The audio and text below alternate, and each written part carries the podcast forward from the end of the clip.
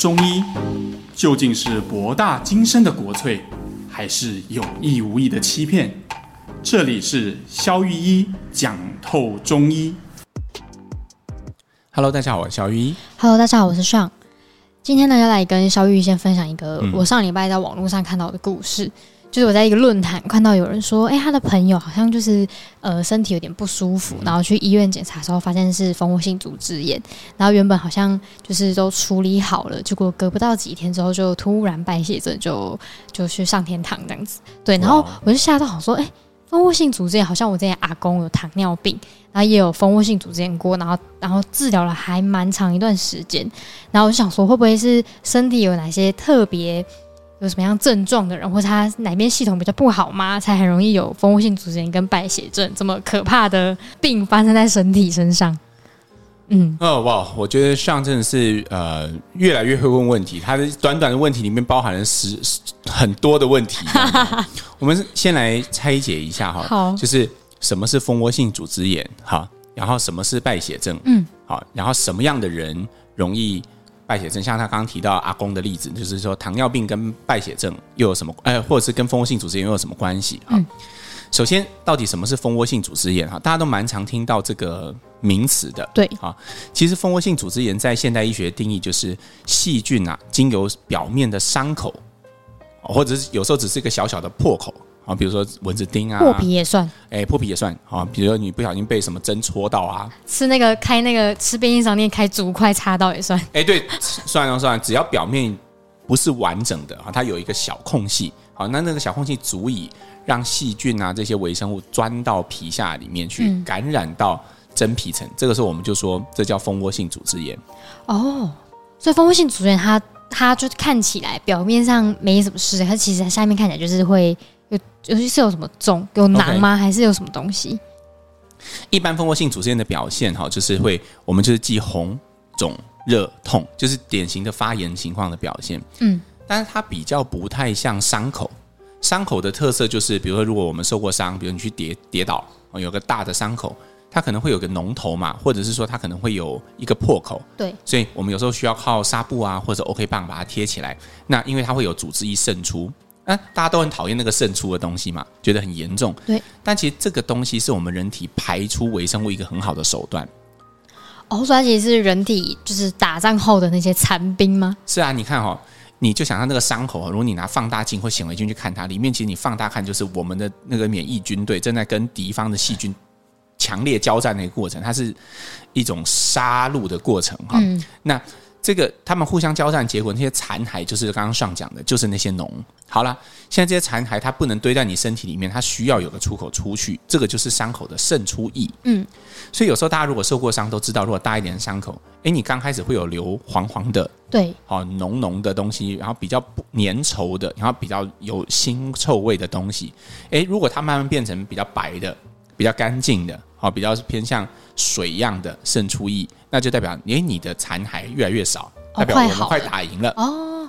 好，但是蜂窝性组织炎就不同。我们刚刚在讲伤口，我们现在回来讲蜂窝性组织炎，它就没有排脓的机制，它拱在里面。对，所以通常它里面你可以想象，它就是很多脓包在里面，但是它表面呢是皮是完整的。可是因为你里面有很多的脓嘛，或有很多的分泌物，所以表面的那层皮就会被绷得紧紧的。好，有点有点绷得亮亮的，然后你稍微去碰它一下，感觉会有一种流动感，水水的这样。对，里面会有流动感，然后碰你的皮肤的时候会觉得哦，里面很烫哦，然后碰到的时候很痛。然后它的红的区域通常就是，比如说它会有一个呃很很分明的一个边界哦啊，比如说呃红的地方就很红，然后出了这个界限就不红。嗯，哦，那通常呃皮肤科医师哈或者专科医师他们在评估你的蜂窝性组织炎有没有越来越好，通常他们会做标记。哦，标记、啊。他们比如说，哎，今天它这个范围大概哪边？他们会把这个，你假设你的伤口是圆形，他们就会在你的那个边界的地方，把它用那个有点像奇异笔，其实不是啊，就是专门在身上不能拿奇异笔去画，就是那个手术在用的标记笔去把它圈起来。嗯，那如果哎三天一个礼拜过后，发现那个红的范围收缩了，变小了，哎，就代表哎好像我们有在打赢。可是如果它越来越大，可能这时候他就建议你，哎，不行，我们可能要制造一个开口。让脓出去。开口就直接让什么刮开，通常就是要化开了哦，就是要手术啊。所以刚刚你提到嘛，哈，就是呃论坛上那个朋友他分享的故事，就是手术，他们有经过手术嘛，嗯，那个就是代表他本来的蜂窝性组织是没有办法自愈的，他可能是越来越大哦，所以医生才会判断说要引流，对，需要引流出来给细菌一个出口，因为细菌一旦变少，好像这样啊。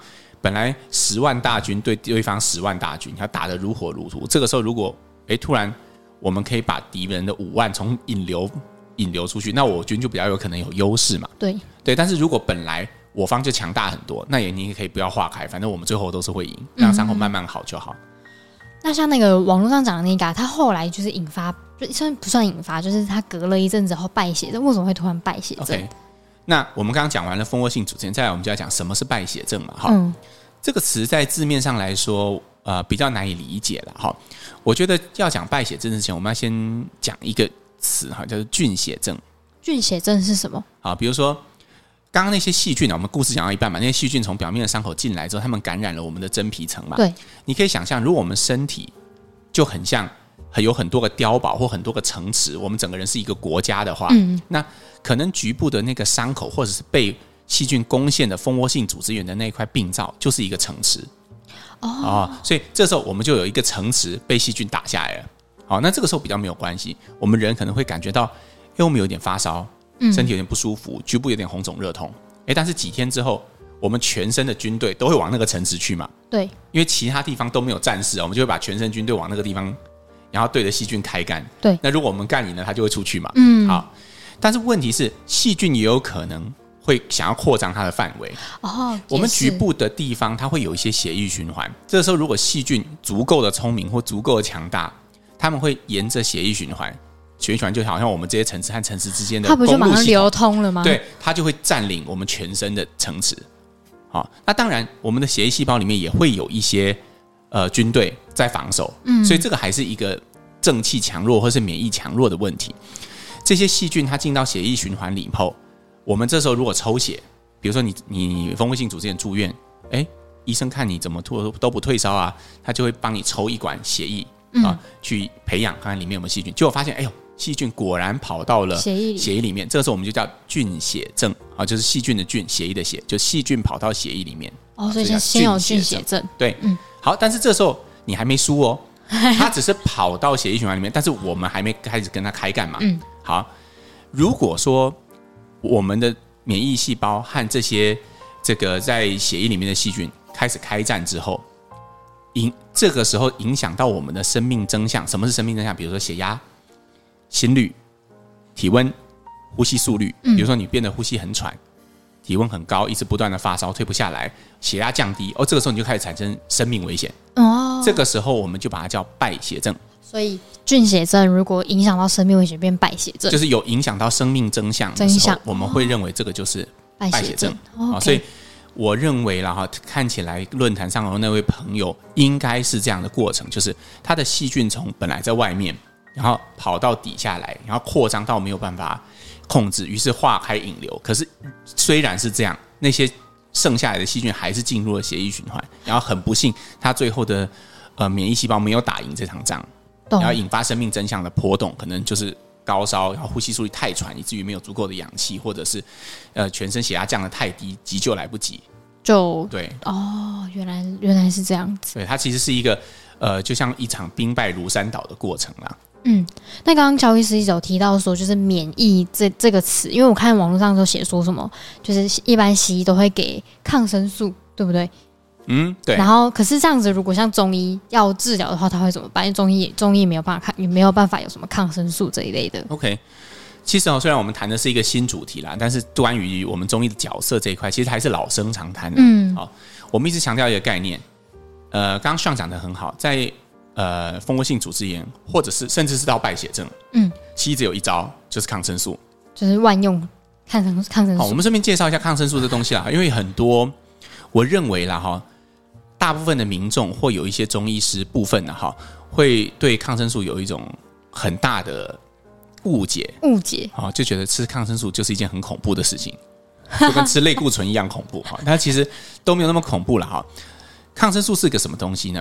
它抗生抗就是抵抗的抗嘛，生就是生物的生嘛。但这个生并不是生命的意思哈，是生是微生物的意思。微生物抵抗微生物，抵抗微生物的一个素。对，所以它就是用来抵抗微生物。也就是说，在蜂窝性组织炎的场景里，它就是用来抵抗细菌的。它就跟你一起打的那个杀菌的，杀菌的。对，OK。所以不管。细菌现在是攻略了一个层次的蜂窝性组织炎，还是攻略了几乎半壁江山的菌血症或者是败血症？嗯、西医的做法都是，那我赶快加码打抗生素，哦，帮你杀，帮你杀菌，菌嘛。因为只要敌人被杀了，我们就有机会生存嘛。这个道理很不错，然后也是很棒的。事实上，哈，根据如果大家有去查一些医疗史啊，人西方医学真正划时代的里程碑，就是抗生素的发明。哦，其实西方医疗在希波克拉底的时代，就是在呃比较原始的西方医疗，他们一样是把世界的元素分成我们中呃就是这个呃呃应该说中医啦，是分成木火土金水嘛，他们也是分成四个元素，什么风啊火啊什么的这种，是哦，对，所以他们也历经那个年代啊，华盛顿啊也是在美国总统华盛顿就第一任的美国总统，美国国父，他也是他那时候发高烧，他的医生也是帮他做放血治疗，然后就放血放到死。哦，是这样子。对，所以其实西方医学也是经历过很蛮荒的年代，嗯，而真正划时代的里程碑就是抗生素的发明。一旦抗生素自从被呃从青霉素开始被提炼出来，然后一直到产生第一代的抗生素，它不晓救活了这世界上多少的人，嗯，因为以前少少一个蜂窝性组织炎，你可能只是不小心跌倒，死很多人吧，然后。伤口就像我们刚刚讲那个故事，然后伤口就蜂窝性组织炎，然后就变成半壁江就没，然后心跳血压就维持不住，然后就挂掉的人很多。很多。但是现在你很少听到，当然论坛上那个为什么大家会引起大家的关注，就是因为这种事很少见的。嗯，自从有抗生素的发明之后，这种事几乎没有出现过。嗯，我们人类再也不用担心，因为被细菌攻破一个破口之后，它整个身体感染而死亡的事情。哦，因为就是有一个杀菌剂可以，没有错，可以处理它。我们讲另外一个例子啊，比如说最近呃大家都很怕染疫嘛，对啊，COVID。好，COVID 为什么大家那么惊慌？因为目前的疫苗也不是针对那个病毒的抗，就是抗病毒药，不是针对它杀菌，对，也不是针对那个的抗病毒药。嗯，所以就是因为我们没有办法解决它，它就有可能会占领我们。哦，所以大家才会容易恐慌。而现在医学已经发明了很多抗生素，几乎可以解决市面上已已知的所有感染。当然，它有很多问题，比如说抗药性的问题、滥用的问题，但那都是在铸就了无无数成千上万的生命之后所产生的一点微微的副作用。好，嗯，以上这一段哈，就只是帮抗生素做一点平反了哈，因为我觉得太多人对抗生素有误解。嗯，但是我们要讲的是，如果是中医呢，我们对呃这个情况我们有什么办法？从头到尾，西方的观点一直着重在杀菌、杀菌、杀菌，不管它攻哪里，我们就叫它杀杀杀杀杀杀哈。所以可能在那个你去门诊还是伤口的阶段的时候，他会给你口服的抗生素。对，然后到了已经快要菌血症、败血症的时候，这时候他会要求你住院。我们用打的抗生素，为什么？因为抗生素直接滴到血液里面，它直接跟血液里面的细菌作战啊，原来如此还要经过消化系统，这样太慢，运送的过程战线太长了哈。但是中医我们从头到尾看就不是这一块，我们研究的是为什么有些人很容易蜂窝性组织炎。或者是他蜂窝性组织炎之后很容易变成败血症，可是有些人，哎，他虽然每天都磕磕碰碰的，比如说很多运动员身体很壮实，哦，他每天都在跌倒，每天都有伤口，那伤口都两天就好了。对，为什么会这样？显然人是有分正气的强弱的，正气就是呃，就是这个这个。堂堂正正的正正气 哈，正气哈。那其实以现在西方的这个呃语言来说，就是免疫力的强弱。嗯，所以我们中医不管是什么疾病，我们通常会站在这个方向。哎，我们如何增强我们的体质？如何改善我们的免疫力？然后让细菌比较不容易打进来。所以，肖医生有看过，就是真的有蜂窝性组织炎的人来，然后吃中药之后比较好的经验吗？啊、比如说。我印象很深刻，是我有一个在以前我在彰化还在看诊时候的患者哈，嗯、他就有一块蜂窝性组织炎，他是在呃，我记得是在他那个小腿胫骨前方的一个部位，蛮大片的。嗯，他有一次看诊，突然跟我讲说：“哎，肖医师，他这个到底有没有办法？”他说他已经看，因为他一直觉得这跟中医无关哦，因为蜂窝性组织炎其实是外科急症，也就是说，哎，通常要么就需要引流，好，然后要么就需要手术。对，如果大厉害的话，通常比较少人会想说，哎，这个疾病中医有帮助。嗯，哎，但是正常情况确实那个时候找西医也比较好，所以他就去看了，然后也看了很久。后来是他的皮肤科医师直接跟他说，不然你不要再来了，因为他他们发现每次给抗生素，他会稍微缩一点，比较不红，可是一不吃他就会立刻又又发又反复，所以他那个、哦、那个蜂窝性组织炎已经大概一两年。都这样很久，很很久，然后也很困扰他，因为他肿起来的时候会很痛，痛到不能走路，嗯、所以就会影响到他的工作。哦，会影响生活。对对对对对。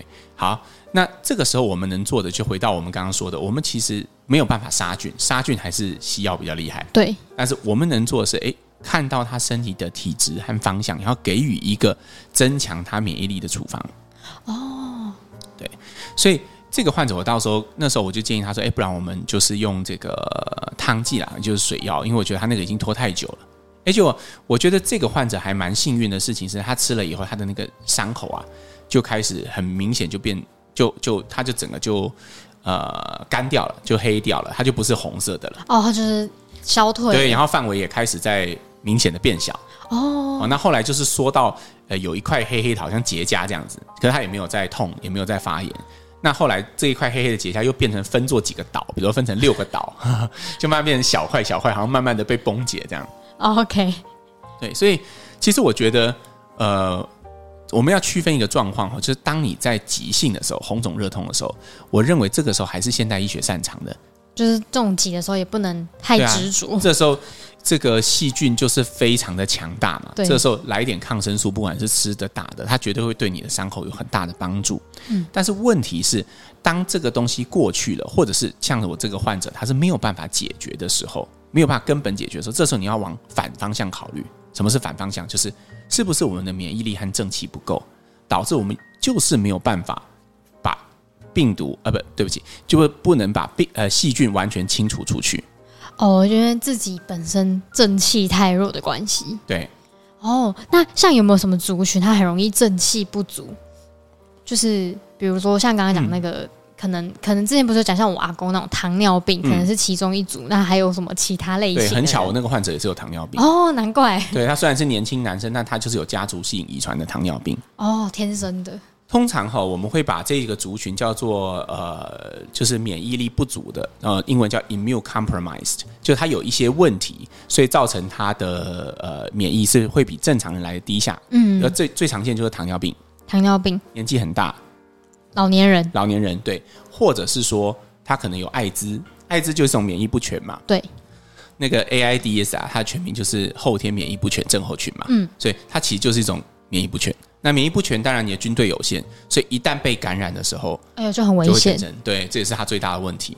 哦，所以呃，重复一下，就是糖尿病老年人跟 AIDS 免疫不全的人，对，或对，那这些疾病都有，或者是还有啊，比如说像呃，他本来是正常，但他最近可能因为癌症在接受化疗，哦，突然身体就状况比较差的，对啊，那他的细胞就会被化疗。就是被化学物质破坏嘛，嗯、那这个时候他就是比较容易会进入这种状态。所以你看，治疗化疗的病人，好，医生都会交代你说，你要把口罩戴好，哦，尽量减少出门哦，因为一旦出门，你就很容易被感染。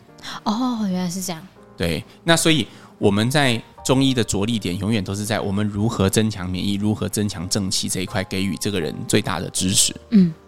好，那就是大家今天特特别跟大家介绍一下这两个听起来很严重，但到底中西医会怎么处理的疾病。嗯、对，所以大家如果皮肤还是有什么急症，现代医学是很棒的。好，对，要记得我们刚刚抗生素的故事，他救了很多人哈。对啊，不要污名化他。好，我们来念本周的留言。第一则留言呢，他说。很感谢萧御医跟双用心的制作跟分享，然后最近他每天都会听，然后重复听着不同的内容，然后都会有新的认识和体会。然后他想要询问耳鸣的问题，就像是虫鸣一样的那一种，因为他已经困扰许久了。感谢。耳鸣，我们之前好像有录过节目，对不对？好像是耳石脱落那一集。哦，有特顺便讲到耳鸣。对对对对对。OK，耳鸣是一个很麻烦的事。就是说，它可能呃不是一个很大的病，嗯，但它会给当事人造成很大的困扰。然后再来，它也非常难找到真正的原因。哦，如果你的耳鸣真的是因为梅尼尔氏症啊、听力缺损啊什么，那个反而还有一点可以治疗的。如果他哎跟你讲，然后你听力也做过，都没问题，吹吹气也做过，什么都做过，啊就是没有办法解决。那这个可能就是所谓的原发性耳鸣，这个就很难处理。哦、呃，但是我觉得呃建议啦哈，可以给那个巷口的中医师先帮你看看，因为有时候如果能够找到一些确切的原因或者是抓手，其实是比较容易治疗。但是确实有一块临床上真的比较困难。好的。好，我们再来念下一则留言。他说：“肖医师跟爽你们好，他说真的是个好节目。那每个单元都能有得到很多的知识，那感谢你们的用心。然后希望肖玉医能开一集有关情绪对身体的影响，以及就中医的观点该怎么处理。然后肖律师在第八十四集的节目当中提到正念冥想的议题，也很有兴趣。谢谢你们。OK，其实我们一直都在提供各种情绪的主题啦，哈，只是说。”我觉得情绪的问题很有趣，就是，呃，我们从每个角度，嗯，它就像一个球嘛，哈，情绪就像一个球，你从每个角度去切入的时候，你都可以看到一些不太一样的面相。对，那我们也承诺说，我们会在节目里面陆陆续续分享一些我看到的面相。嗯，那如果呃听众有自己想到的面相或者是什么，也可以提供给我们做节目的参考。那我们再念下一则留言，他说：“肖医师跟爽，你们好，谢谢有这么深度的节目，尤其是把脉这一集。